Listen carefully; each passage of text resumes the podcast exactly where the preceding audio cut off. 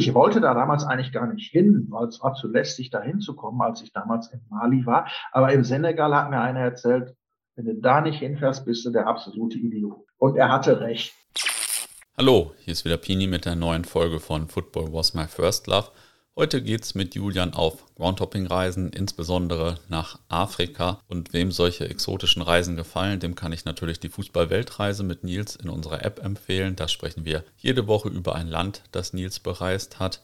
Jetzt aber erstmal viel Spaß mit Julian und mir. Und ähm, wie bist du dann irgendwie irgendwann mal zum Hoppen gekommen, auch wenn ich gleich noch ein paar Mal auf Afrika zurückkomme? ja, zum Hoppen, das war dann also ich habe mal irgendwann drüber gelesen, habe mir gedacht, das ist ja was völlig Krankes. Wie kann man was anderes gucken als seinen Verein?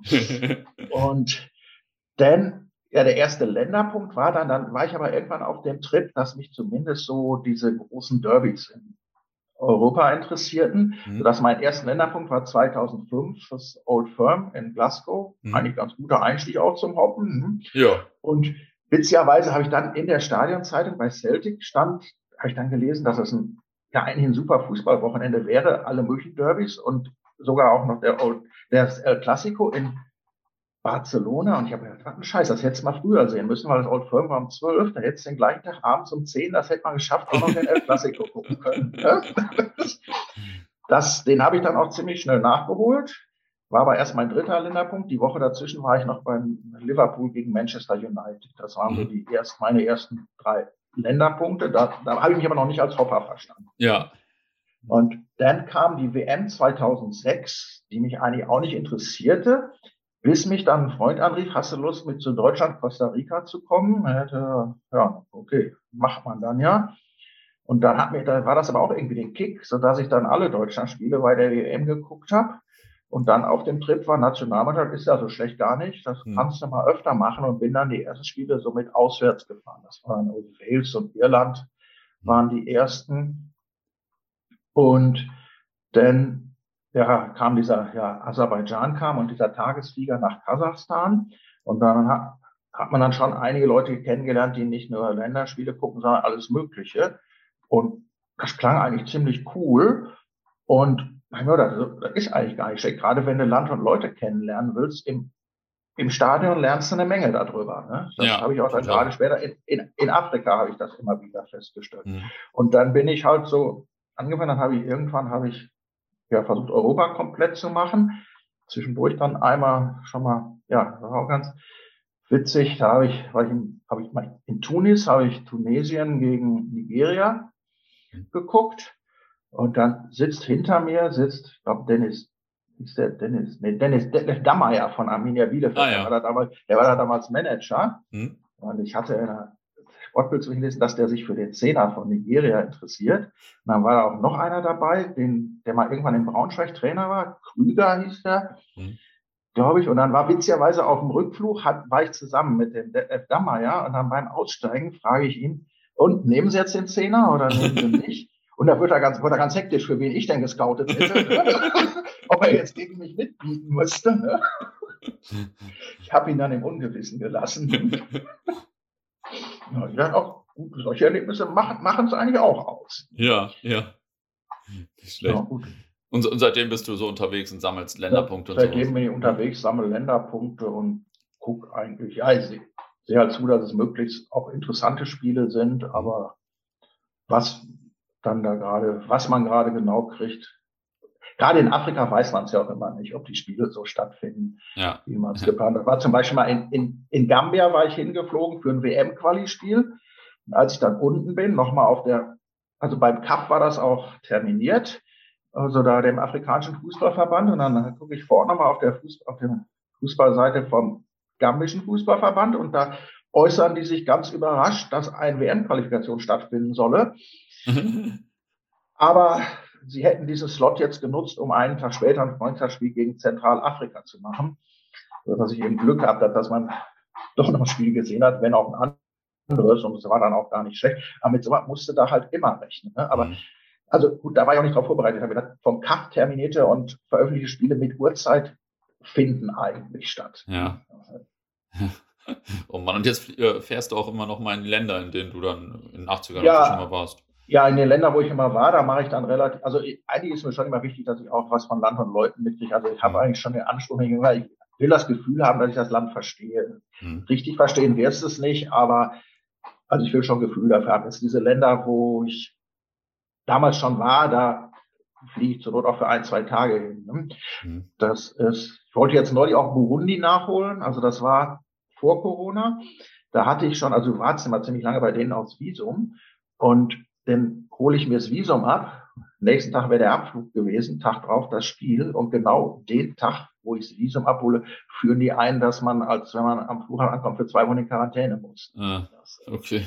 Also gut, ich sag mal, gut, dass ich nicht schon im Flieger war, dass es mir vor Ort mhm. passiert ist, ne, aber genervt hat's trotzdem. das kann ich mir vorstellen, oh Mann. Wie viel bist du denn so unterwegs im Jahr eigentlich?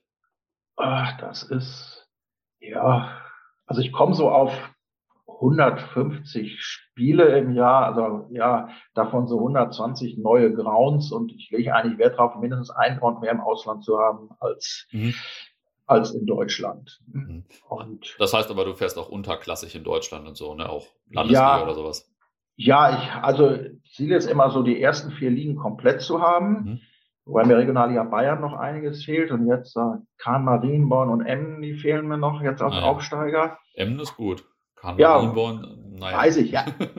Emmen ärgert mich richtig. Da war ich mal irgendwann, hatte ich in, in Papenburg ein Projekt und Emmen sollte unter der Woche ein Nachholspiel machen und auf der, ja, da habe ich die noch, weil bei fußball.de stand, sie spielen auf Platz zwei habe ich versucht rauszukriegen, ob sie nicht vielleicht doch im Stadion spielen, um dann hinterher zu sehen, das Stadion ist Platz zwei. Ja. Und deshalb war ich nicht da. Ne? Das hätte man also wirklich leicht mitnehmen können. Aber da komme ich auf jeden Fall noch hin. Mhm. Ist, hätte gerne es gegen Oldenburg gesehen, aber die sind ja jetzt blöderweise auch aufgestiegen. Ne? Ja. Vielleicht kommen sie in Niedersachsen-Pokal noch gegeneinander. Mhm. Mhm. Ja, und ansonsten, also weiter runter gucke ich dann schon, dass es, sag ich mal, entweder ein interessanter Ground ist und oder dass es ein Spiel ist, was eine gewisse Brisanz hat, mhm. irgendwelche örtlichen Derbys. Ne? Mhm. Also was mich überhaupt nicht interessiert, sind jetzt einmal irgendwelche Kunstrasen und Nebenplätze. Ne? Das mhm. ist, ich gucke auch keine U-Somethings oder Frauenfußball, ich gucke auch keine Testspiele. Ne? Also mhm. ich habe noch diese alte klassische klassische Regel. Ne? Ja. Ist jetzt ein bisschen ärgerlich bei diesen, gerade diese Koppertreffen, die da zurzeit alle sind, auf diesen mhm. Grounds, da wie jetzt am Wochenende in Cottbus oder da halbe Mond, aber ich bin da. Ne? Ja, ja. Weil der, der, Teamchef hat ja auch diese Philosophie. In Halbegrund ist er dann aber doch gewesen. Dann hat er es damit begründet, das wäre ein Pflichttest. ja, das ist, glaube ich, ein Running Gag in seinem Umfeld. das wird ja regelmäßig diskutiert.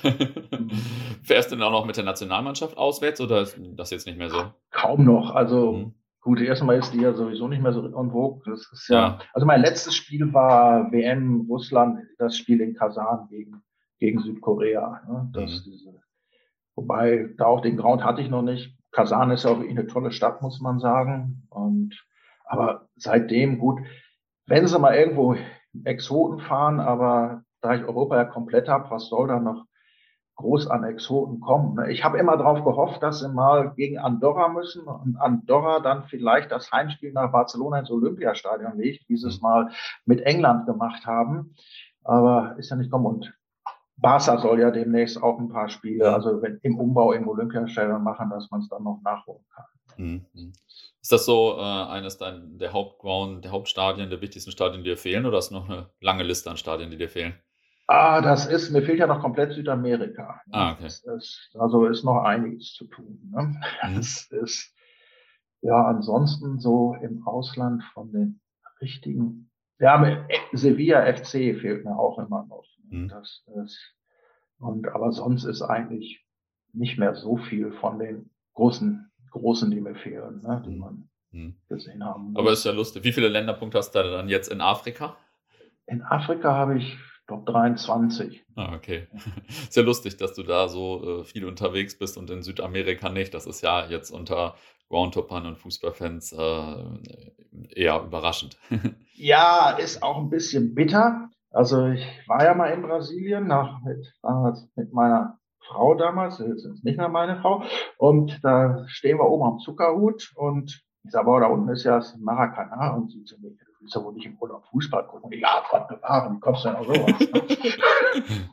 und das andere Mal, also das ist wirklich, da kriege ich die Krise, das war ja zur WM, da wollte ich eigentlich zum Halbfinale runter und ja, du musstest ja einen noch sechs Monate gültigen Reisepass haben. Und meiner war fünf Monate und 25 Tage, deshalb bin ich nicht mitgenommen worden. Oh.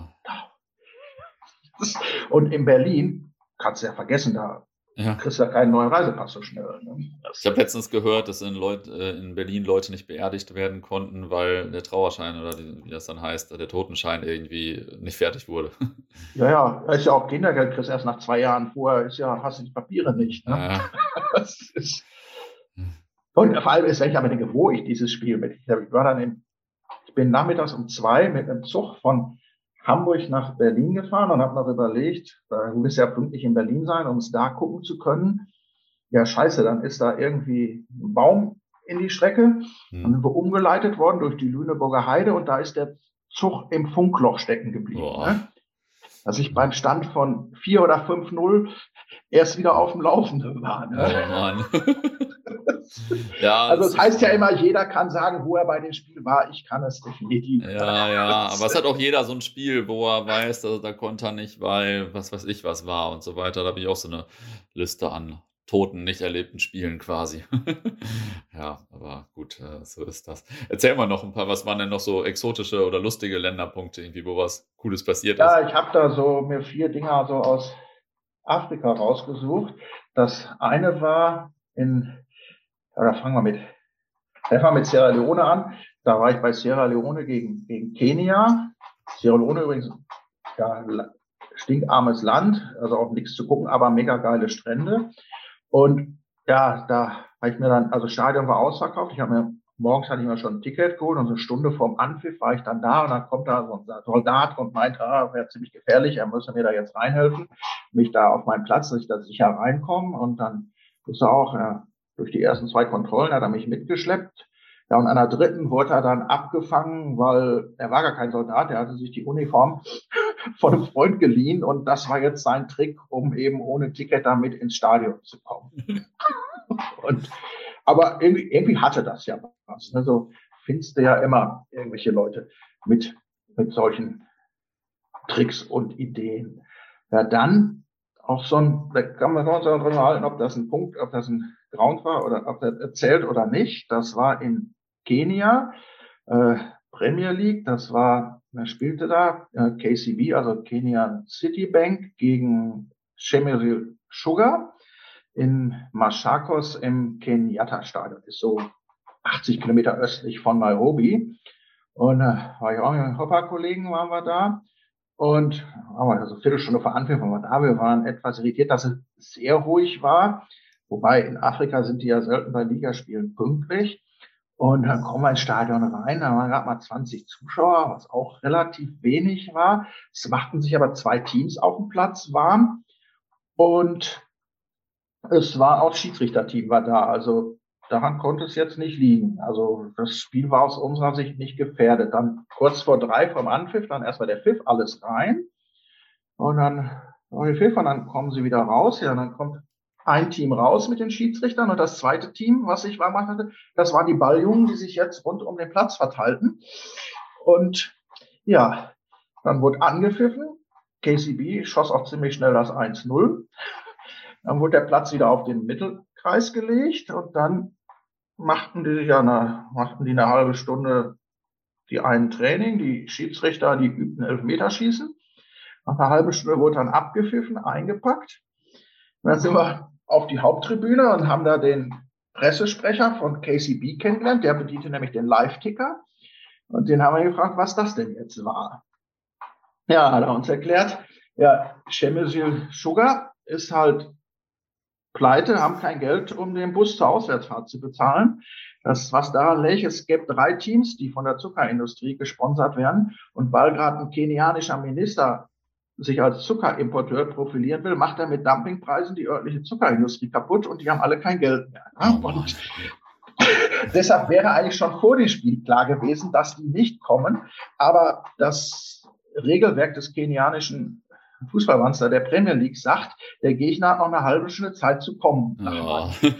Und deshalb ist das Spiel halt angepfiffen worden und auf die halbe Stunde ist dann die Uhr abgelaufen und das Spiel wird dann auch 2-0 gewertet und er hat uns auch versichert, von KCB die Spieler würden auch die Siegprämie kriegen. Oh Mann.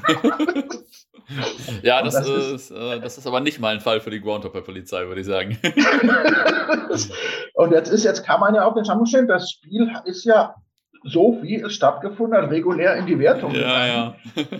Es hat aber, oh, nie, aber es hat aber nicht diese 45 Minuten gehabt. Ne? Mhm. Gut, wir haben dann auch, also Charles, da der Pressesprecher, der hat uns dann ja auch, nächsten Tag war ja auch noch ein Spieltag, mit ihm sind wir dann die Liste durchgegangen, welche Spiele denn jetzt gefährdet sind.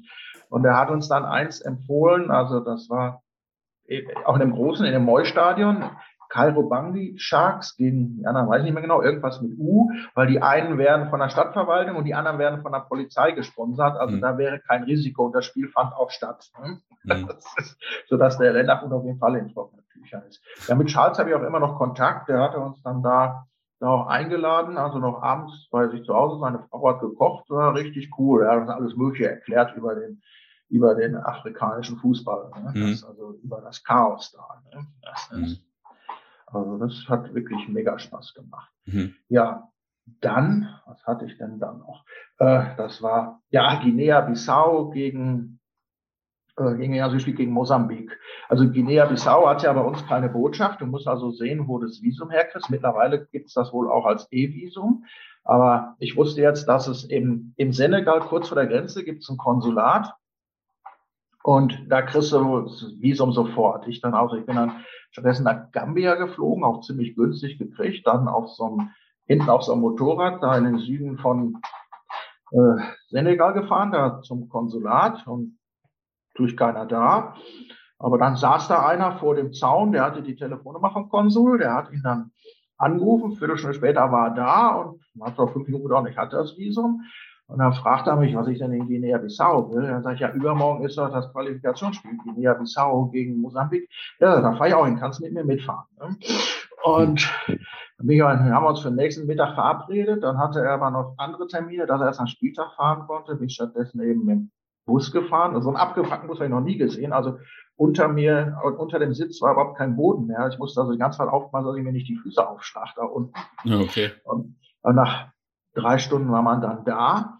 Und dann eigentlich ganz cooles Land auch, äh, relativ arm. Und das Land, wo du, ich glaube, die besten Drogen kriegst, weil das ist wohl von da fliegen, von, werden von Südamerika die ganzen Drogen eingeflogen. Wenn nachts also da auf der Autobahn Licht ist, dann weiß man, es kommt wohl wieder so ein Flieger gerade. Mhm. Und das heißt, den besten Stoff weltweit kriegst du im Polizeihauptquartier in Bissau, weil das Ding da dann, da dann gestreckt wird und weiter, okay. weiter verschickt wird. Gut, aber das war jetzt, ist jetzt nicht mein Thema. Und dann, also am Spieltag war dann schon mittags um zwölf, war in Guinea-Bissau schon die Hölle los, so ein Riesenzug von den Fans, auch alle so teilweise verkleidet, zum Stadion. Ich dann gleich mal mit, habe mir gedacht, gut, wie nachher alles voll ist, gehst du schon mal um so um zwölf mit rein. Das Spiel war nachmittags, ich glaube um fünf. Und dann bin ich da auch mitten in so einer Großfamilie gelandet. Und die haben, ja, die hatten dann so Piri-Piri, so dieses scharfe scharfe Essen dabei und weil sie so viel davon haben sie mich an mich mit versorgt und dann waren sie der Meinung, da das so scharf wäre, müssten sie mich jetzt auch mit Bier versorgen. Und es war auch extrem günstig. Da im Stadion verkauften sie für, für ungefähr einen Dollar verkauften sie Caipirinha und es gab frisch gezapftes Bier. Und dann wurde der, der kleine Filius von denen, ich schätze mal so sechs, sieben Jahre alt, der wurde immer losgeschickt. Die hatten drei so anderthalb Liter Plastikflaschen, Wasserflaschen dabei, die leer waren. Der wurde dann immer losgeschickt, am Zapfhahn nachfüllen lassen. Und das andere, die anderen beiden Flaschen kreisten dann immer. Ne? Und so mhm. wurde ich dann bis zum Spiel bestens, bestens mit versorgt. Mhm.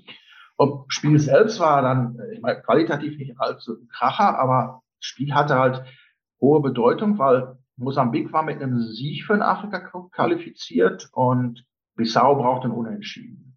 Und sie führten dann auch ziemlich schnell 1-0 und also mega super Stimmung. Das ist sowieso, Bissau ist so eine Mischung aus, weil die war eine portugiesische Kolonie, ist so eine Mischung aus Brasilien und Afrika, haben auch wohl in Afrika einen Mega-Karneval da, findet da einmal im Jahr statt, Rio-mäßig, und dementsprechend war auch die Stimmung da.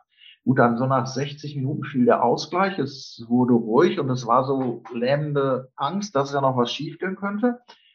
Ja, und dann ging es ja auch schief. In der 90. Minute schoss Mosambik es 2-1 und ja, zwei Minuten später fiel 2-2. Also ich habe selten so eine Hütte so durchdrehen sehen. Ja.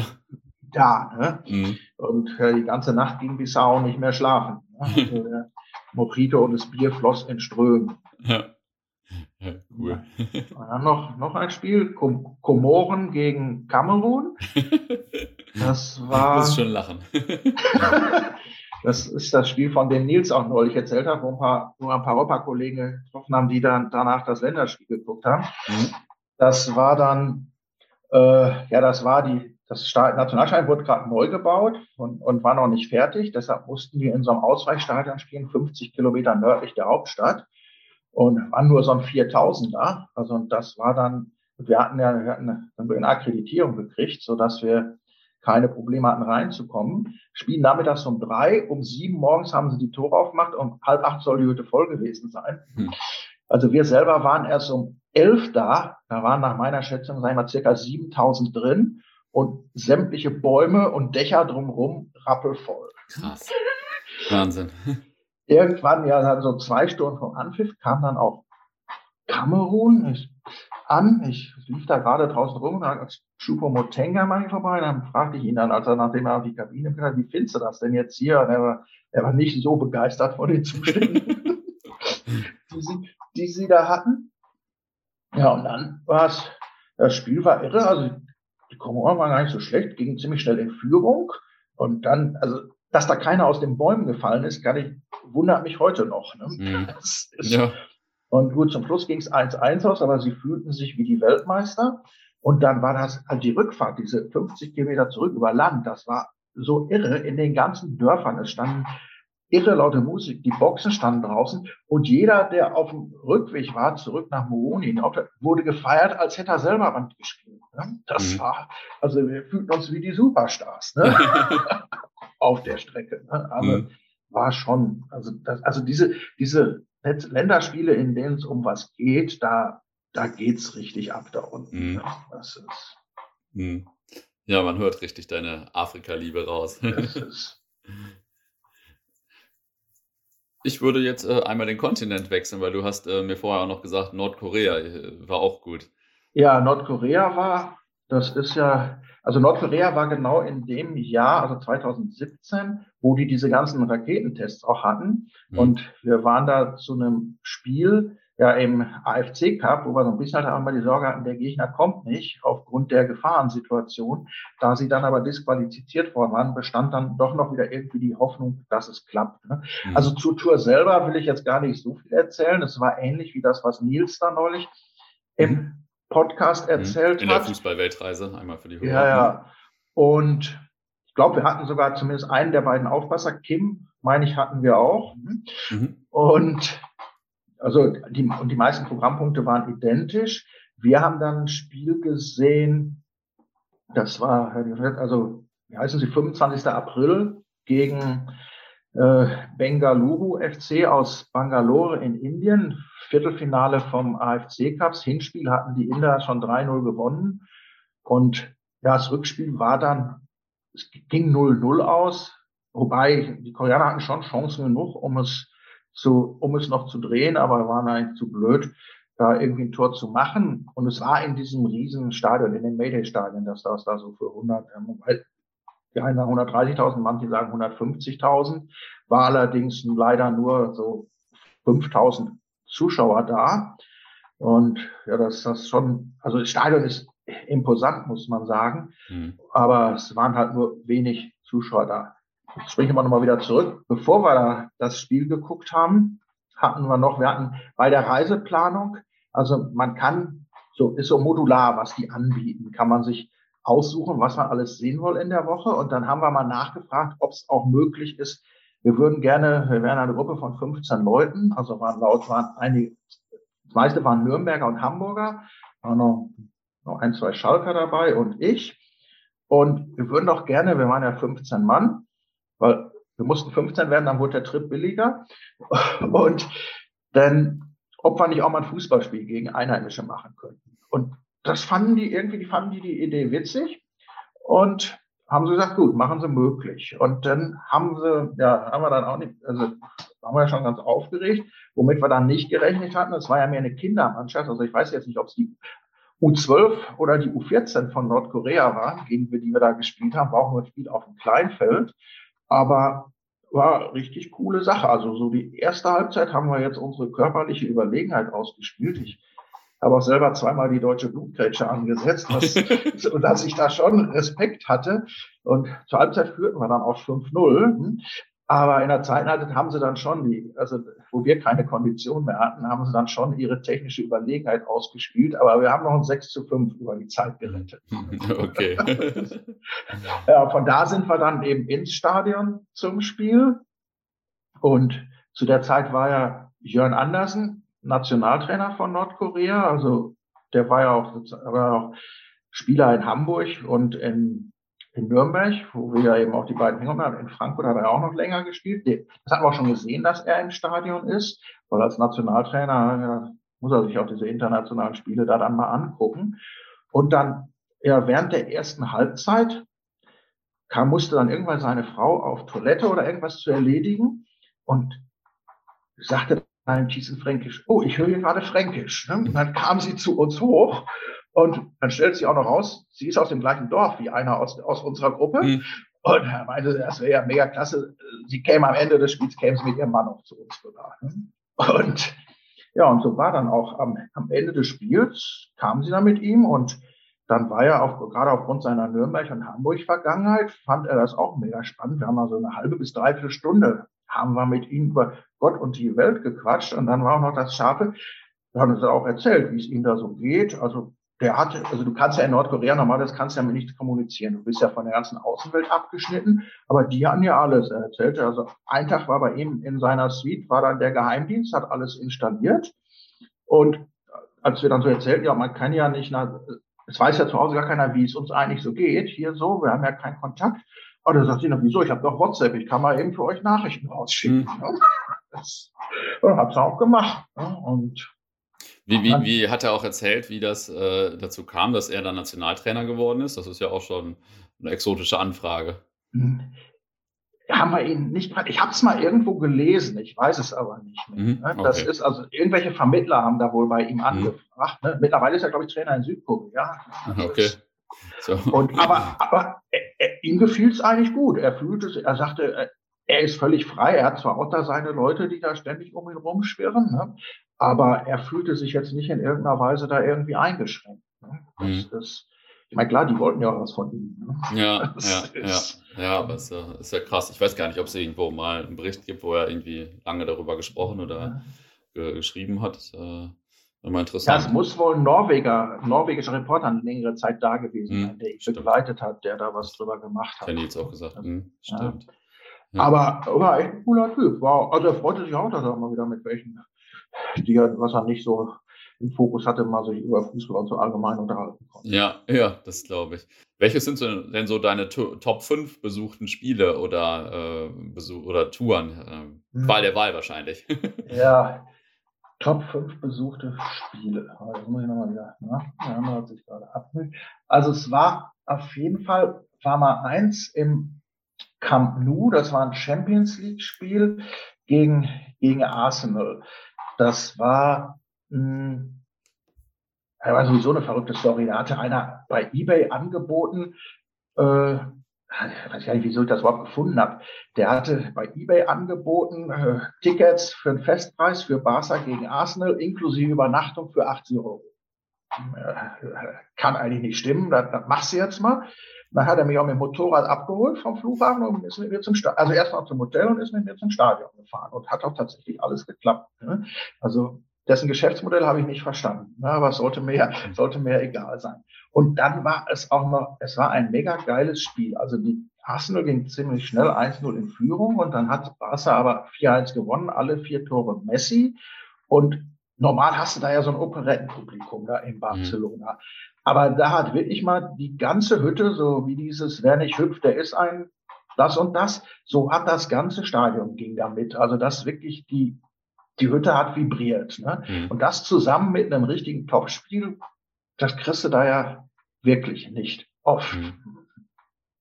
Dann, gut, das war mit der deutschen Nationalelf. Ich habe ja leider das 7-0 nicht gesehen, aber das war in, in Kapstadt damals das 4-0 gegen, gegen Argentinien. Das war auch schon eine ziemlich coole Sache. Da hatte man ja. ein, nachdem sie vorher schon die Engländer weggeräumt hatten, bei dem Spiel war ich aber nicht, aber dieses 4-0, das war ja auch schon irres Statement.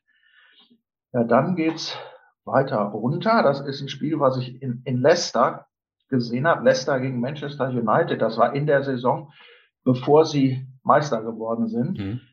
Da kämpften sie eigentlich ziemlich gegen den Abstieg, spielten zu Hause und lagen zur Halbzeit 3-1 hinten und haben das Ding noch 5-3 gewonnen. Hm. Ist, also die Hütte ist ausgeflippt und das war also so aus meiner, das Spiel war eigentlich der Turnaround, der dazu geführt hat, dass sie nächstes Jahr Meister wurden. Ah, krass, krass. Ich denke mal, es liegt daran, dass Borussia Dortmund 1958 da die Flutlichtanlage eröffnet hat. Aber wahrscheinlich lag es doch nicht daran. ja, vielleicht beides zusammen. Ne? ja, dieses, das hatten wir aber schon, dieses Bochum-Schalke-Spiel, wo wir in die Meisterschaft versaut haben, das ist auch mhm. Ganz oben.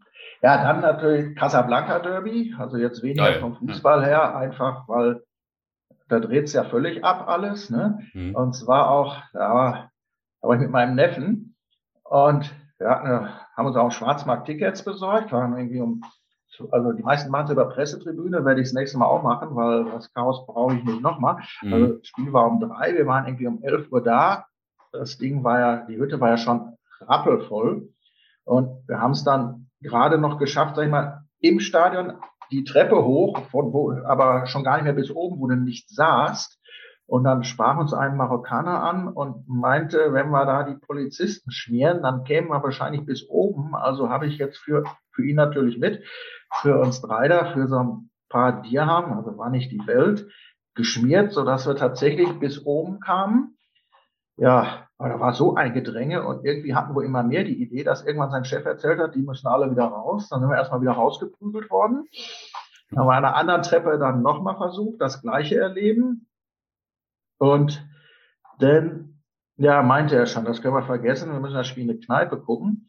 Dann habe ich gefragt, was es denn kosten würde, sich auf die VIP-Tribüne zu schmieren. Da hat, soweit hatte er noch nicht gedacht, kriegte strahlende Augen. Und dann wir raus und dann sind wir da zu dem Eingang zur VIP-Tribüne und dann für 20 Euro für uns alle drei zusammen haben wir dann zumindest noch einen Treppenplatz hm. auf der VIP-Tribüne gekriegt. Also, so, da hat man das Spiel gesehen. Das Spiel war leider ein Grottenkick, war 0-0. Das war das, das letzte Spiel, bevor es danach ohne Zuschauer war. Das war ja mit Schlägerei oben auf dem, hm. auf dem Tribünendach. Aber was da beim Spiel abgezogen wird an Choreos und das ist der Hammer. Ne? Ja. Ja, und dann war noch äh, Ägypten gegen Kongo. Das war, äh, da musste, ging, ging um die WM-Qualis letzte Mal. Und da mussten, ja, also dadurch, dass Ghana am Vorabend nicht gewonnen hatte, reichte Ägypten halt einen Sieg in dem Spiel, um qualifiziert zu sein. Also schon dann am vorletzten Spieltag. Und dann vom Verlauf her war es ähnlich wie bei Bissau gegen Mosambik. Also es war gut, auch schon Stunden vorher im Stadion. Man kam ja auch nur bis auf, das war in Borg El Arab, da oben in der Wüste, in der Nähe von Alexandria, 50 Kilometer von Alexandria.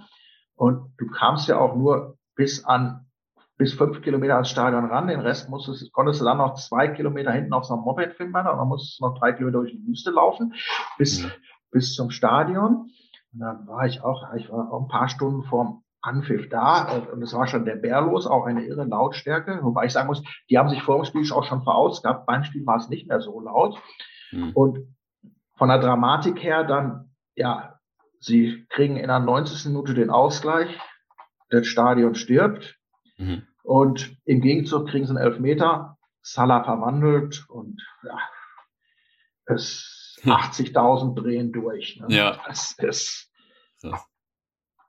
und dann weiß man wieder, hast alles richtig gemacht. Ja. Hast du eigentlich mal überlegt, zwischendurch nach Afrika auch zu ziehen, irgendwie für ein paar Jahre oder so?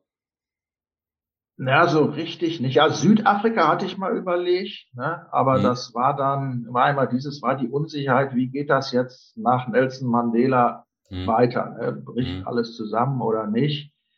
Also manchmal bedauere ich es, weil man auch gerade Ist da mal ein Weingut angeboten worden, was man extrem günstig hätte kriegen können, was du heute für hundertfache wieder losschlagen könntest. Mhm.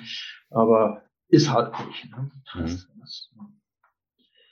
Und ansonsten ist halt gut, dann ist es auch wieder nicht so einfach mit den Aufenthaltserlaubnissen da. Wenn, also Entwicklungshelfer war immer mal eine Überlegung, ob ich das mal machen sollte. Mhm. Ne? Aber dann bist du halt auch die ganze Zeit da im Einsatz. Ne? Dann bist du mhm. auch nicht mehr so flexibel. Naja, ja klar, verstehe ich. Verstehe ich. Jetzt habe ich nach deinen Top 5 besuchten Spielen gefragt. Was sind denn so deine Top 5 Grounds, die du gesehen hast? Also vom Stadion her dann. Ja, also an Nummer 1 ist Mestea in Valencia. Das finde ich einfach mit diesen steilen Tribünen, da wurde ja im Grunde hast ja Schiss beim wieder runtergehen, dass du da jetzt runterfällst. Ne? Das ist ein Drama, wenn da jetzt wirklich der Neubau mal in Betrieb gehen sollte. Ja, ne? das stimmt. Ja. Dann an zwei habe ich San Siro, hm. was ja leider auch seine Tage gezählt hat.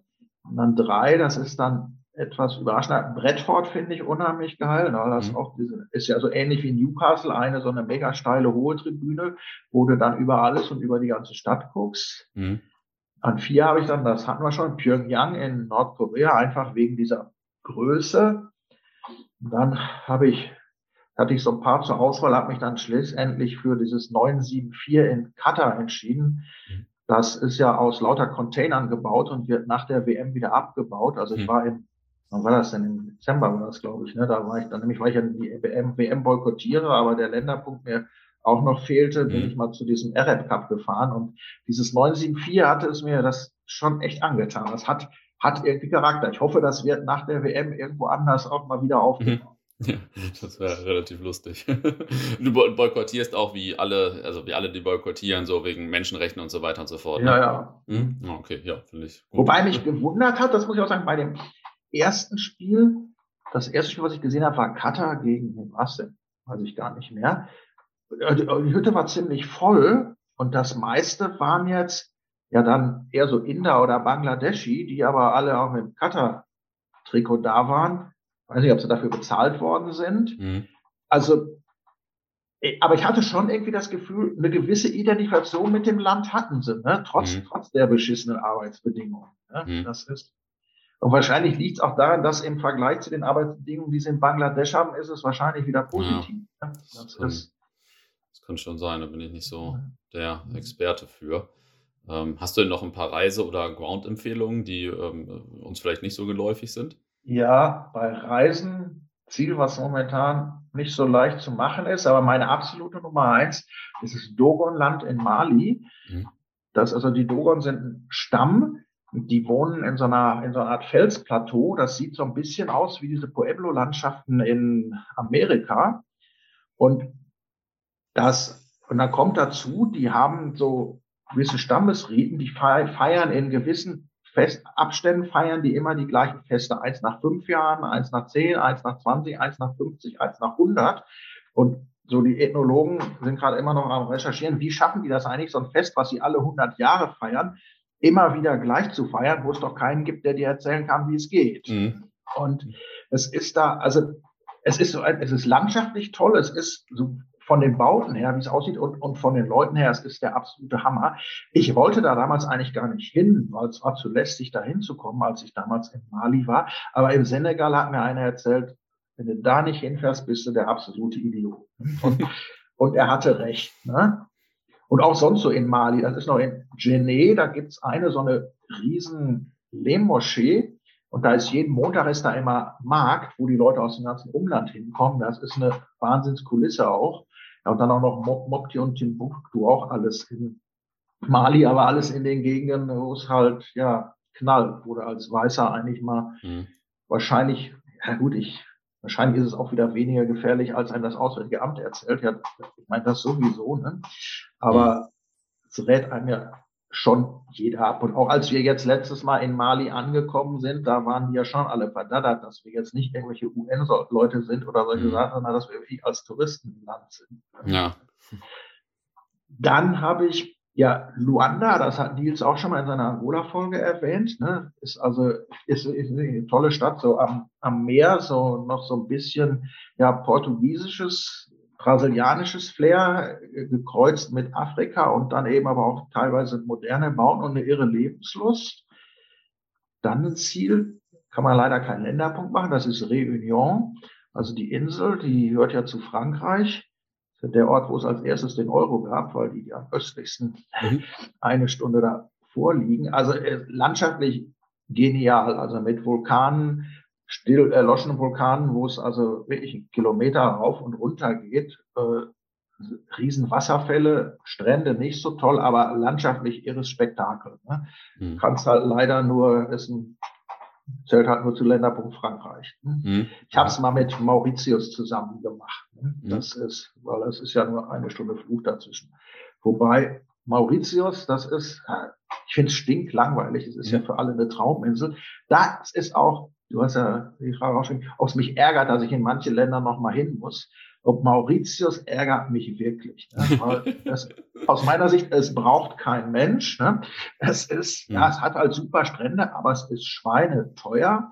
Mhm. Und wenn du vor auf Reunion warst, ist es, ist es stinklangweilig. Hm. Ja, ja ist ja lustig. Ich habe letzte Woche mit Nils auch dazu aufgenommen, zu diesen, äh, genau zu der Kombination und er sagte ziemlich genau das gleiche wie du.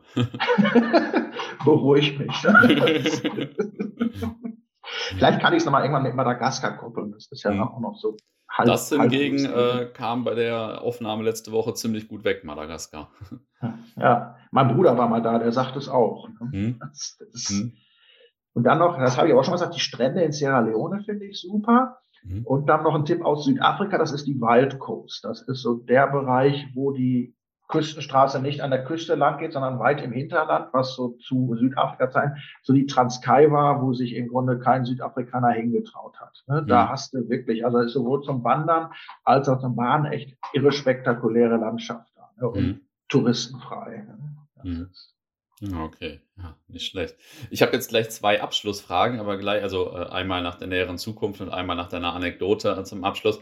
Ähm, aber ich habe den Eindruck, ich habe nur ein ganz bisschen an der Oberfläche gekratzt und es gäbe noch total viel zu erzählen. Also leg gerne los. ja, das ist ja nächste, nächste Zukunft. Das ist jetzt also das nächste, was definitiv ansteht. Vorher wird es wahrscheinlich auch noch andere Spiele geben. Also ist jetzt Bochum Pokal in Berlin, weil sie ja sag ich mal, die Möglichkeit, sie in Berlin zu sehen gegen Viktoria und dann auch das Spiel in Freiburg, muss ich auf jeden Fall machen, weil mir der neue Ground von Freiburg mhm. fehlt. Und das ist ja auch schon dann im August das Spiel. Dann brauche ich auf jeden Fall, es war jetzt eigentlich geplant für den 12. August Olympiastadion in Stockholm, das fehlt mhm. mir nämlich noch weil da ja Stockholm Internationale jetzt spielt. Hm. Aber in dem Spiel spielen sie noch im anderen Stadion. Erst das Spiel drauf spielen sie im Olympiastadion, aber das andere sieht eigentlich auch ganz gut aus. Wobei das mit dem Olympiastadion in Stockholm fehlt, das ist, das ist auch so eine Katastrophe. Ich hatte Tickets fürs letzte Spiel, was Jorgan da gespielt hat. Hatte auch meinen Flug mit Rainer, bin in Bremen am Flughafen und hatte einfach keinen Bock, mich schon in diese bildet sich ja bei Rainer immer sofort diese Schlange, ist ja völliger Bullshit. Das reicht ja, wenn du dich am Ende mit dazu stellst. Ja, und als ich mir mit am Ende dazu stelle, sehe ich dann, dass es zwei Schlangen waren. Die Stockholm-Schlange, der Flieger legt gerade ab und ich stehe in der Schlange nach Lanzarote. Ne? Mhm. Dadurch habe ich, obwohl ich am Gate bin, den Flug nach Stockholm nicht mehr gekriegt und damit auch das Spiel nicht gesehen. Oh, oh Mann.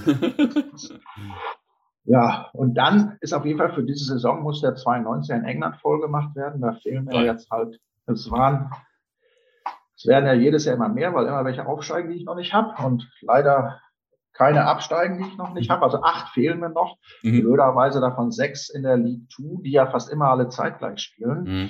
Und also ich hoffe, dass er mal ein Pokalwochenende kommt, wo sie dann mal noch dabei sind und zeitversetzt mhm. spielen. Aber diese Saison muss er jetzt fallen. Jetzt mhm. ist ja auch, letzte Saison war ja immer noch das Reisen nach England war ja immer noch ein bisschen nervig. Ja. Und aber bin ich eigentlich schon ganz guter Dinge, dass das klappt.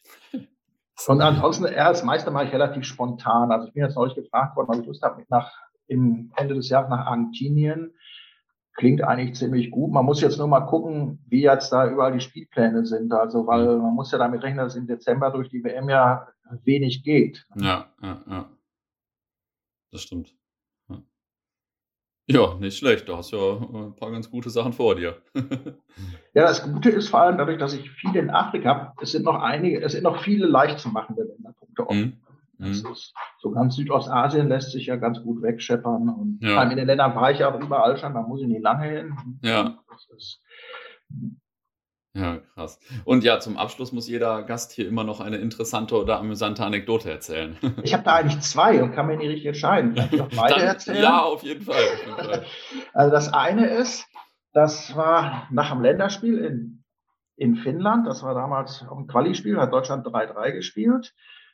Und da bin ich dann auf dem Rückflug, bin ich, ja, war so eine kleine Maschine nach Hamburg, also so ein 40-Sitzer, wo du zwei Zweierbestuhlung hast und dann komme ich mit meinem Nebenmann ins Gespräch, frage mich, ob auch beim Spiel war und sagt er, ja, er auch. Und fragt er mich, warum, ob irgendwie beruflich. Ich habe gesagt, nee, nur so hobbymäßig. Ja, er beruflich. Und dann stellt sich raus, ja, er war Kameramann und hatte das ganze Spiel den Job, Klose zu filmen. Ja, wieso das denn? Ja, hat er mein Regisseur, Klose hat es ja das letzte Jahr nicht gebracht und aber Yogi steht ja so auf ihn und jetzt hat mein Regisseur, jetzt nehmen wir dieses Spiel und den Film dazu, um ihn abzuschießen.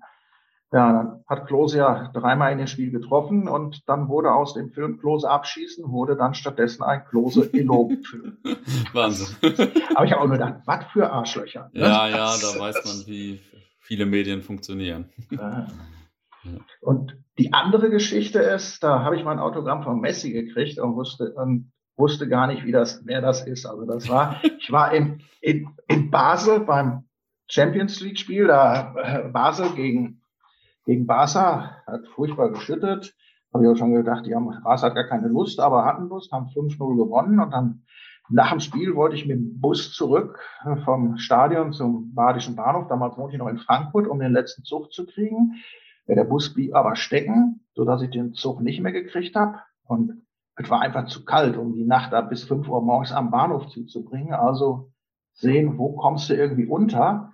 Ja, dann war in Basel war Messe. In Basel war auch noch ein großes Tennisturnier mit Roger Federer. Also die Stadt war komplett ausgebucht. Ich mir gedacht, okay, jetzt machst du was anderes. Und dann sehe ich da am, war das Sheraton, glaube ich, sehe ich da den Bus von Barcelona stehen. Und dann, gedacht, da gehst jetzt einfach rein, legst dich in die Lobby, da auf den Sitz und pennst bis morgen. In dem Moment dann frage ich auch noch scherzhaft an der Rezeption, ob sie noch ein Zimmer hätten und vielleicht einen Late-Night-Tarif. Und glaubst du nicht, da bietet er mir für 60 Franken ein Zimmer an. Hm. Im Sheraton hm. in der Schweiz. Ne? Das ist, habe ich dann auch zugeschlagen. Fand ich dann doch etwas bequemer als da. Und in dem Moment kommt Thierry Henry da an der Rezeption vorbei und da halte ich ihm mein Ticket hin und frage ich, ob er mir ein Autogramm geben kann auf das Ticket. Und dann sitzt da noch so ein Zwerg da gegenüber auf so einer Tour, dem gibt er das Ticket auch noch. Ich will es ihm gerade wieder wegnehmen, was soll ich so mit so einem Autogramm von so einem Nachwuchsspieler. Ne? Aber er hatte schneller unterschrieben, als ich gucken konnte. Dann habe ich nachts an meinem Bruder eine Nachricht geschickt, habe gerade von Thierry Henry und von so einem Nachwuchsspieler ein Autogramm gekriegt. Ja, und dann google ich da im Internet, guck, wer das war und denke, Scheiße, das war Messi. Ne? Und der war da auch schon bekannt, oder? Ja, ja, der hat sich auch ein paar Mal getroffen schon in dem Spiel. Ne? Okay. Und seitdem muss ich mir ständig von meinem Bruder an, du erzählst, du hast Ahnung von Fußball, du kennst ja nicht mal Messi, wenn du vor ihm stehst. Ne? Die Schmach, die werde ich auch nicht mehr los. Nee. cool, vielen Dank für das Gespräch. Ja, gerne.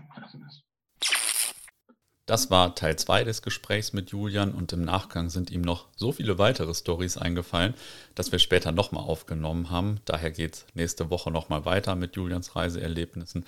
Bis dahin, viele Grüße.